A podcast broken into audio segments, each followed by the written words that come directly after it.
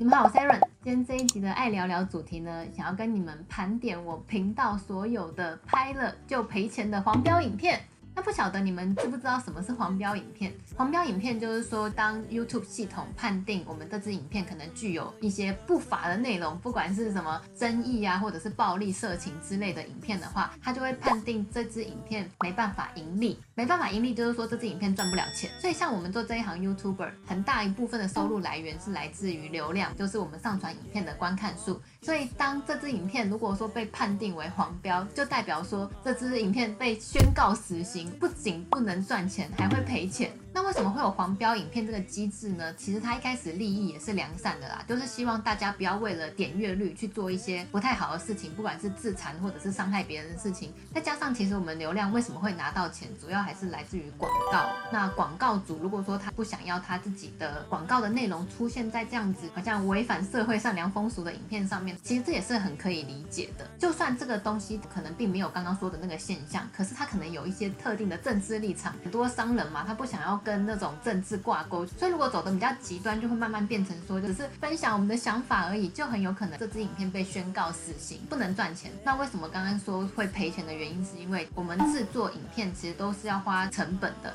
像是我们的器材啊、自己的时间，那还有一部分是剪辑费。现在一支影片平均的剪辑费差不多五千到八千不等。以这个状况来算，如果说我今天可能拍了一个我在分享社会议题、我自己的看法的影片，这支影片被判为黄标，就等于。说我做一支影片赔五千块，所以呢，我现在就要来盘点我到底做了多少支赔钱货的影片。就是我频道到目前为止应该有差不多四百部片左右了吧，所以就来看我的黄标影片总共占了几部，然后是哪几部影片有黄标现象呢？因为我自己自认为我的频道还蛮正向的啦。就蛮正向的，跟大家分享一些我的生活啊、旅游啊、日常啊，或者是比较正能量的一些想法。但是呢，其实我有收到黄标。来，你们先按暂停，猜猜看。那因为黄标影片其实是一般的观众完全看不出来的，像我们一般看得出来有观看数或者是他的喜欢不喜欢。但是这支影片有没有黄标，其实只有创作者知道。所以怎样的影片会被判定为是黄标，也很仰赖创作者的自我揭露。我们的黄标最大宗的影片频道就是我们的志奇七七大大。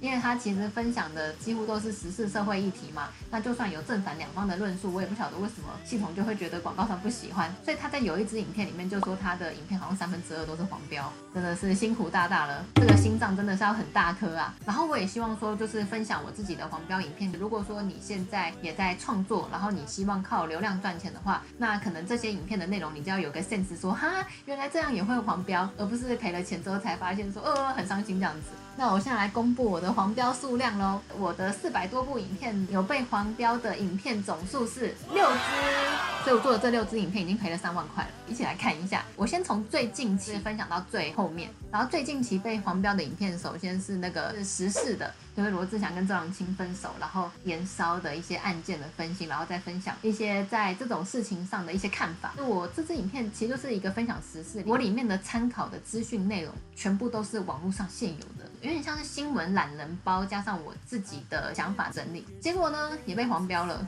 眨眼！这六支影片都是有经过人工审查复核的哦。我自己去判断啦，我觉得这支影片唯一有可能会被黄标的可能性，就是我讲的那个多人运动。就算这四个字没什么关系，但是因为大家炒作炒作也知道这是什么意思。我唯一觉得的可能是这四个字，因为其他的东西都是像是新闻的角度，没什么问题。我自己觉得好，这支影片赔了五千。近期的第二支被黄标的影片也是爱聊聊系列的影片，我现在很担心，我现在录的这个爱聊聊也会被黄标，因为我都把这些关键字讲出来了。第二支我被黄标的影片是伯恩被强 的故事，就是他之前有一个蛮有争议的一个脱口秀的内容，他说他被强。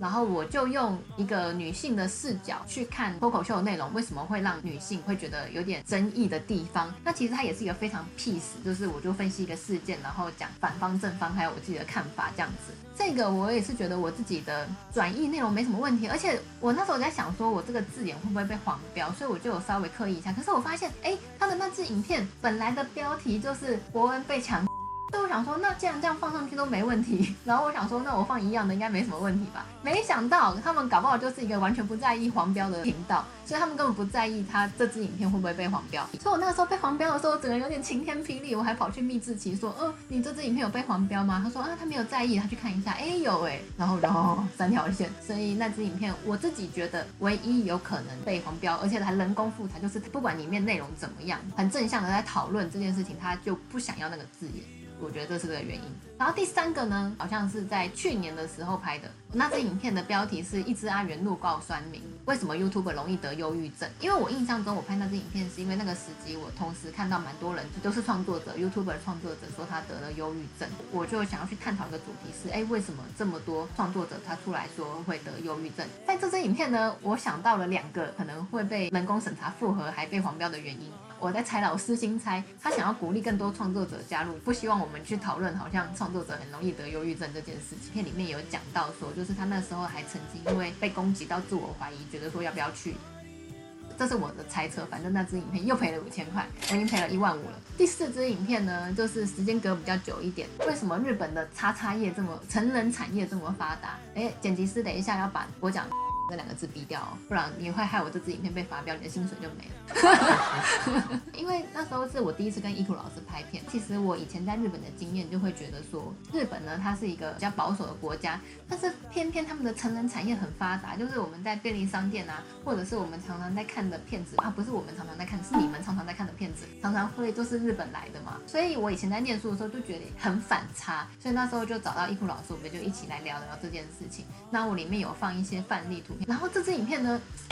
又当然又重啦，所以我也想不到其他可能，我就觉得可能是那两个字吧，就是那个我说剪辑师要剪掉的那两个字，所以这个是第四支我被黄标的影片，所以这个东西真的是观看的观众很多时候根本不觉得会有问题的影片，但是在平台系统上就是会让我们赔钱这样子。好，那我的第五支的黄标影片跟我是老爸一起拍的影片，性生活不协调不能结婚，就是有些人爱情会觉得说哦，除了心灵契合，但是我是老爸他会觉得哎，其实两个人的性生活也是夫妻关系里面非常重要的一环，所以我们就聊到这件事情。那这支影片在这里，然后这个地方也被黄标，我就觉得说，嗯，好吧，性生活我觉得它是一个非常健康的，它不应该是要被很害羞的隐藏起来的东西。所以我自己个人的观点，我是觉得它应该是要可以拿来健康的方式讨论的。但是这个东西系统也说不行，打咩得死这样子。好，又再赔了五千块。我最后一支算是我很早期的影片了，大概是我在韩国出差时期拍的影片，主题是韩国也有假新闻吗？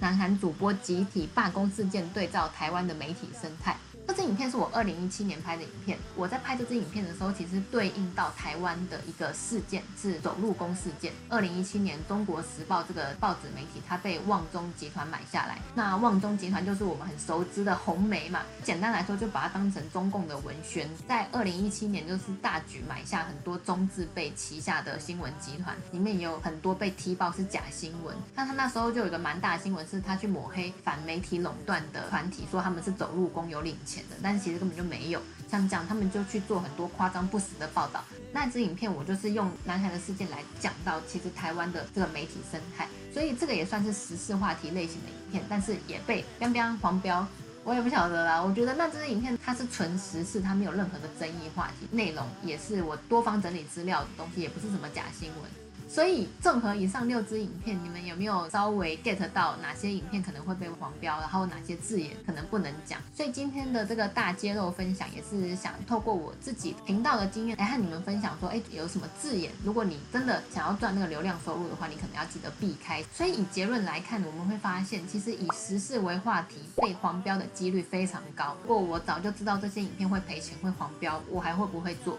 那其实我会很老实的跟你们讲说，这六支影片我还是。会做，就像我的 Facebook、IG 常常分享，言论自由它就很像空气，你平常察觉不到空气的存在，但是它一没有的话，你就呃我要窒息了这样。今天只是一个黄标，它只是这支影片没有赚钱这件事情，就可以阻挠我去讲言论自由的话，这是件很可怕的事情。特别是因为现在有看到香港的状况，就是有国安法，那个国安法通过之后，他们在眼前面临的可能是被抓或无期徒刑，或者是各式各样坐牢什么的。但是其实他们要的也只是能够批判政府，或者是能够发声的一个权利而已。但是却要付上这么大的代价。那所以相比之下，其实我们做这件事情付上的代价其实是很少的。我们难道真的是为了那几百块去放弃我们自己说发声的权利吗？我自己是觉得。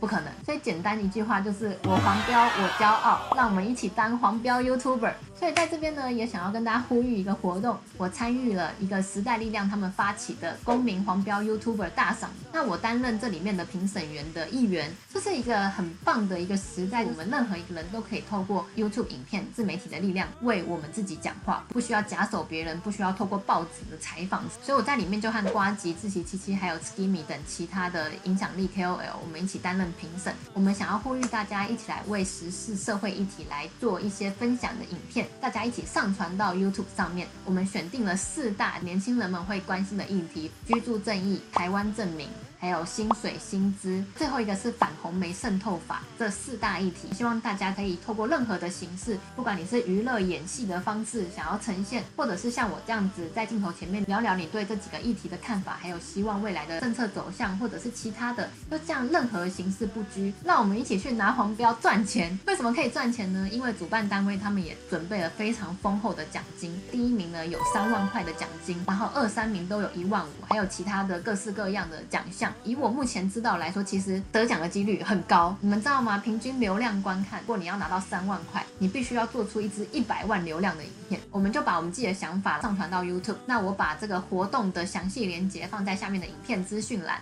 所以如果说你们对成为正义的黄标 YouTuber 也非常有兴趣的话，也欢迎大家一起来参加。那投稿的截止日是到八月十五。不管是你针对哪一个议题有兴趣，我们都可以一起为我们的社会、我们的环境、国家一起来发声。所以今天这一集的爱聊聊，主要就是想要跟大家分享这个好消息，让我们一起成为正义的黄标 YouTuber。那也希望你们会喜欢我这一集的爱聊聊的分享，也很开心可以透过这个机会传达一些事物的一些理念，也很开心可以在这一集跟你们聊到。如果说你喜欢爱聊聊系列影片的话，一定要记得订阅我的频道，还有 follow 我的 Facebook，还有粉专，可以追踪我的日常消息，还有影片拍摄前的最新动态。那我们今天这一集就分享到这里啦，那我们就很快下一支影片见吧，拜拜。